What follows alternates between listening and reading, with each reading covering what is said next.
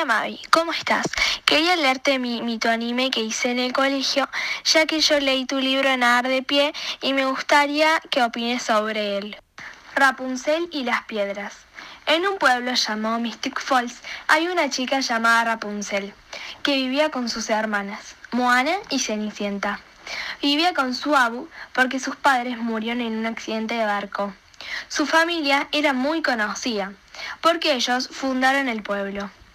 Un día su abu se empezó a sentir muy mal. La tuvieron que acostar y ayudarla. Cuando estaba a punto de fallecer, le dio una cajita a Rapunzel y le dijo, Cuida esta cajita, llévala siempre contigo, nunca se la deja a nadie. Ella no entendía por qué tenía que cuidar la caja, pero lo hizo, fue el último recuerdo de su abu. Estaba tan triste que no podía ni salir de su cuarto. Su familia tenía muchos enemigos, ya que para poder fundar un pueblo hay que luchar contra otros pueblos. Por eso murieron sus padres.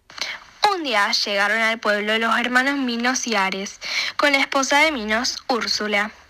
Ellos venían en busca de una roca roja como una manzana, pero muy, muy brillosa. Querían esa piedra para destruir Mystic Falls, porque Teseo, padre de Rapunzel, había matado a su padre Zeus en una guerra.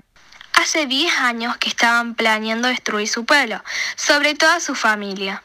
La piedra es tan especial porque junto a unas palabras que están escritas en un libro, puede destruir todo lo que sea, lo que tenga vida. Los hermanos ya tienen el libro y van en busca de Rapunzel porque saben que ella tiene la piedra.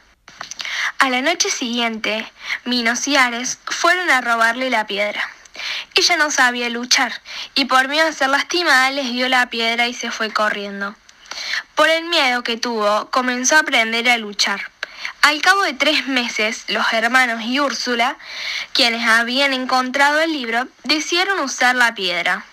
Aprendieron lo que tenían que decir y lo llevaron a cabo en una cabaña.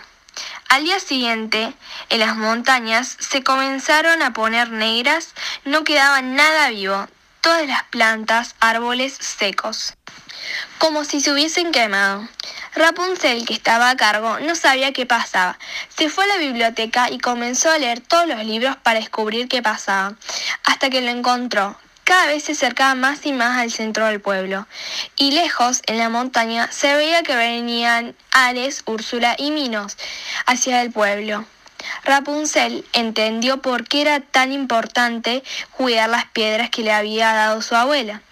En el libro también decía que la piedra verde podría parar todo lo que había destruido.